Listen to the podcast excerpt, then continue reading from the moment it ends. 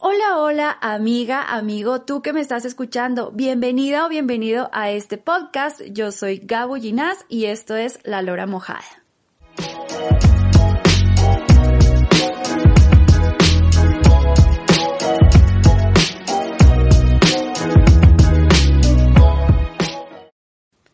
Y recuérdalo, amiga, amigo, que este podcast, este contenido siempre, siempre, siempre es bajo mi criterio, bajo mis vivencias, mis aciertos, mis errores. Así que aquí entre nos, no te vayas a ofender.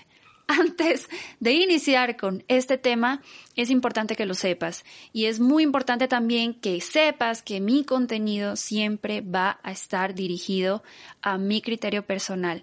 Si te puedo aportar en algo, yo feliz, yo encantada. Si no te aporto nada o simplemente odias mi contenido, pasa a la página. Seguro que vas a encontrar un contenido muy, muy, muy acorde a lo que tú creas, a lo que pienses, a lo que hagas, etc. Y el tema que he escogido para esta semana, redoble de tambores, es un tema que seguramente tú y yo hemos visto en las redes sociales, abarrotados, encabezados, que dicen algo como dos puntos. Eh, se cancela caricatura por promover el acoso. Se cancela tal programa o tal personaje de tal programa porque fomenta la cultura de la violación, del acoso, etc. Y comienza de nuevo a resurgir esto que es la generación de cristal. Seguramente tú lo has escuchado, seguramente por ahí también Puede que seas de este grupo, puede que lo apoyes, puede que no lo apoyes, pero aquí vamos a hablar justamente de ese hábito que se ha vuelto ya tan común en cualquiera de las generaciones. Llamamos generación de cristal a esas personas que incluso yo te lo digo de manera personal, creo que la palabra generación eh, está de más. Yo creo que simplemente hay personas, pensamientos de cristal. ¿Por qué te digo esto? Porque hablaba incluso con una persona y comentábamos esto, de que hay generaciones eh, con sus individuos, ¿no?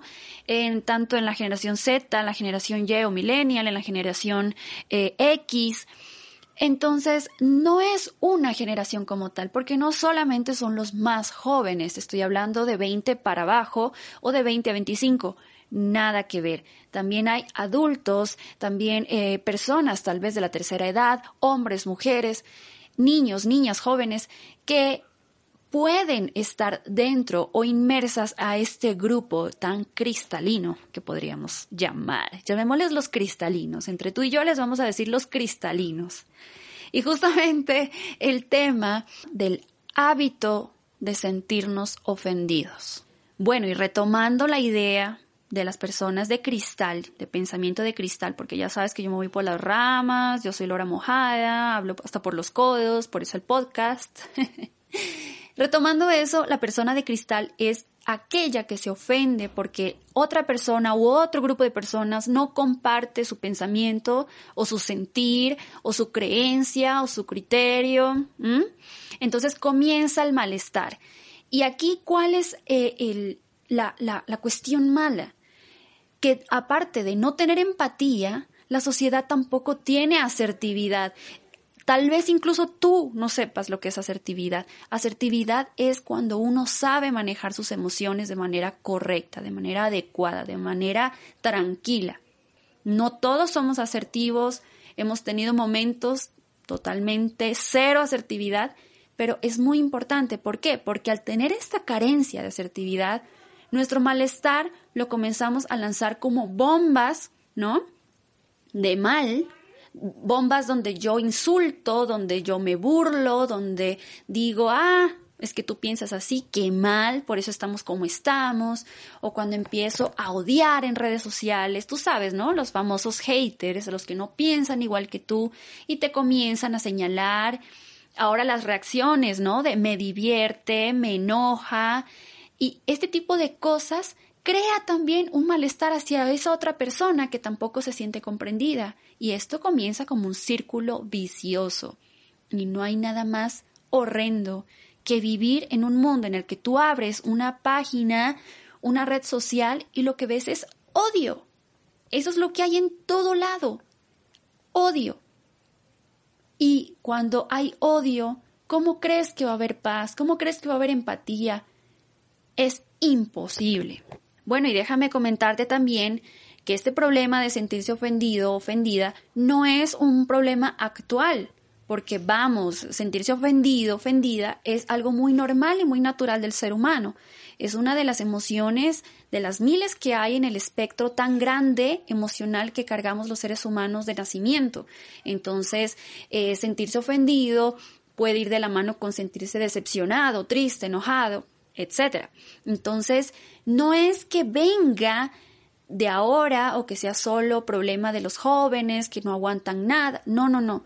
Esto es un problema que siempre ha habido, que se empeoró con las redes sociales, lógico, porque la red social es esa plataforma en donde yo puedo dar mi opinión, incluso con un nombre falso, y puedo ser odiador, y puedo mandar burlas, indirectas, insultos, etc.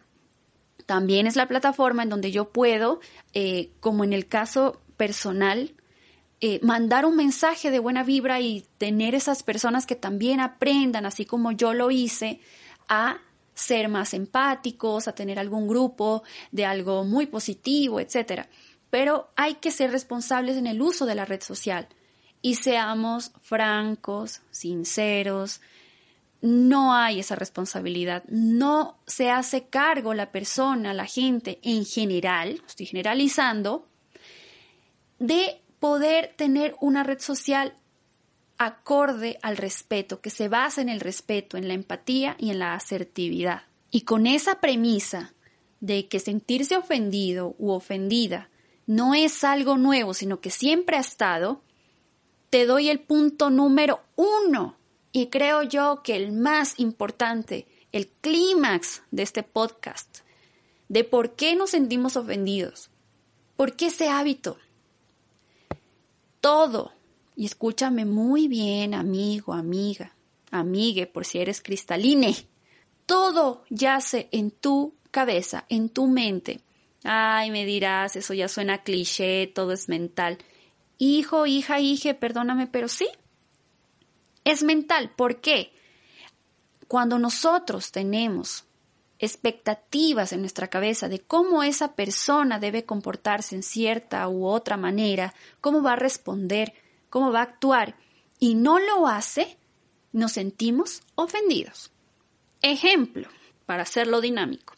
Estás con tu pareja, tienes una discusión y tú esperas a que tu pareja responda o actúe de cierta forma porque en tu cabeza así debería ser, así debería actuar, así debería haberse portado pero no lo hace, te ofendes automáticamente.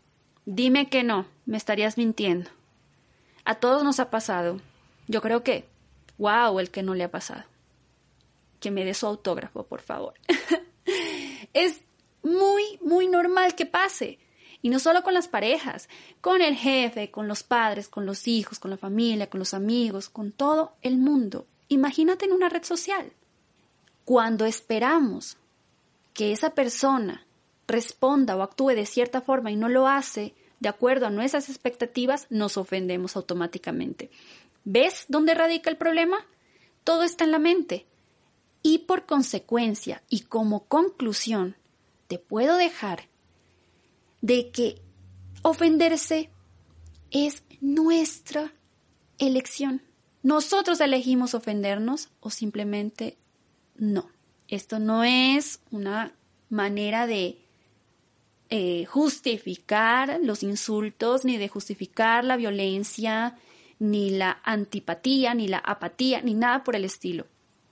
Pero si comenzáramos a responsabilizarnos por nuestros actos, nuestra mente, nuestra salud mental, emocional, responsabilizarnos por el uso que le damos a nuestras palabras, a nuestra red social, créanme que marca la diferencia y te lo digo porque ya lo hago, porque ya lo hago desde algún tiempo.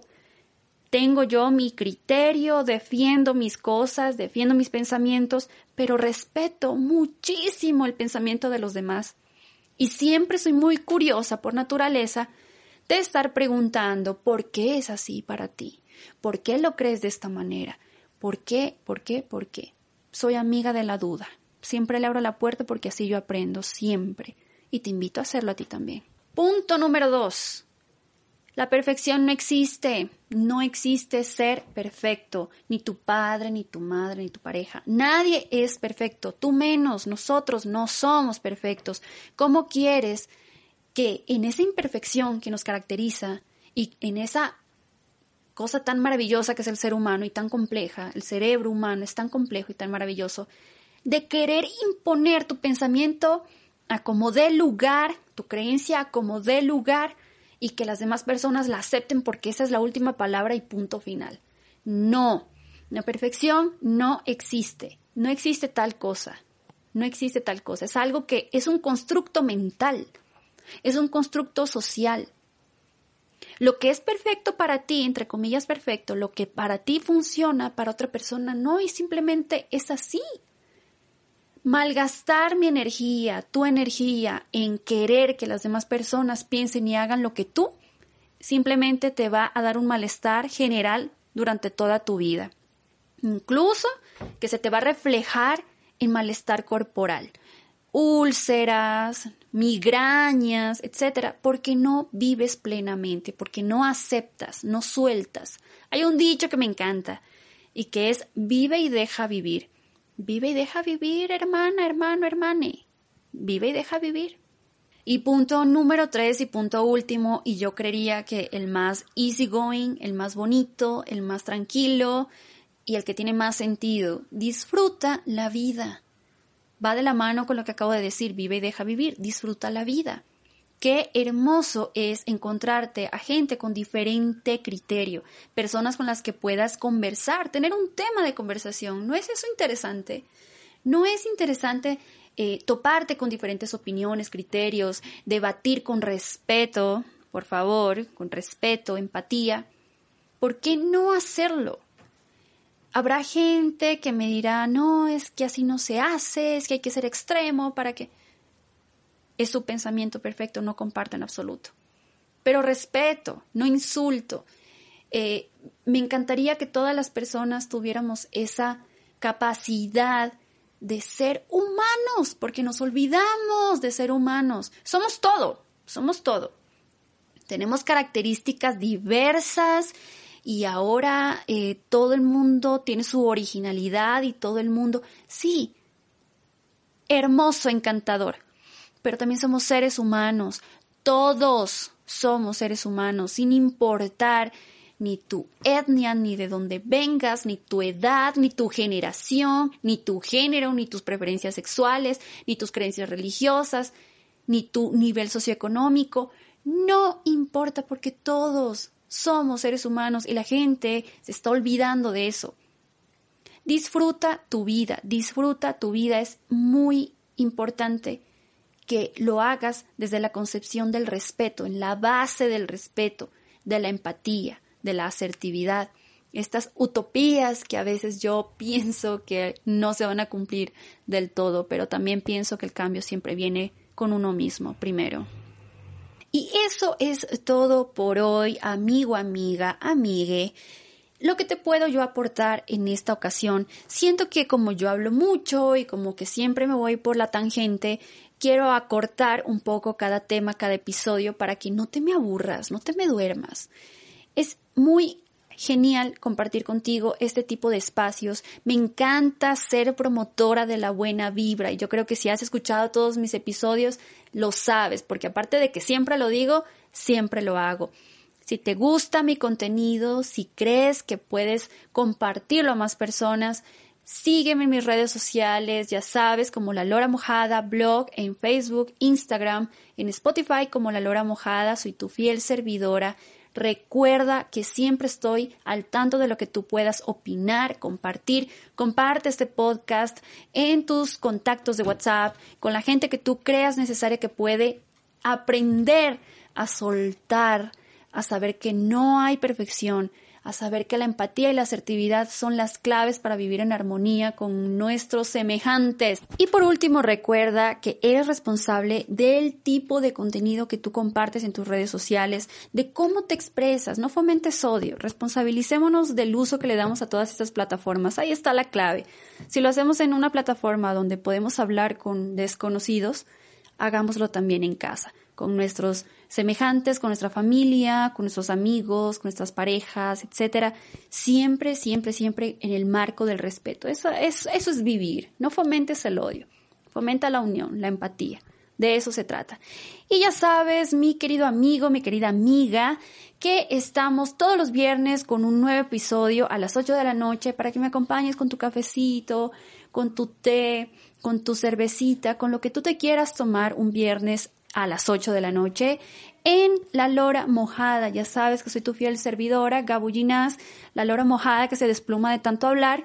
Y nos escuchamos en la próxima.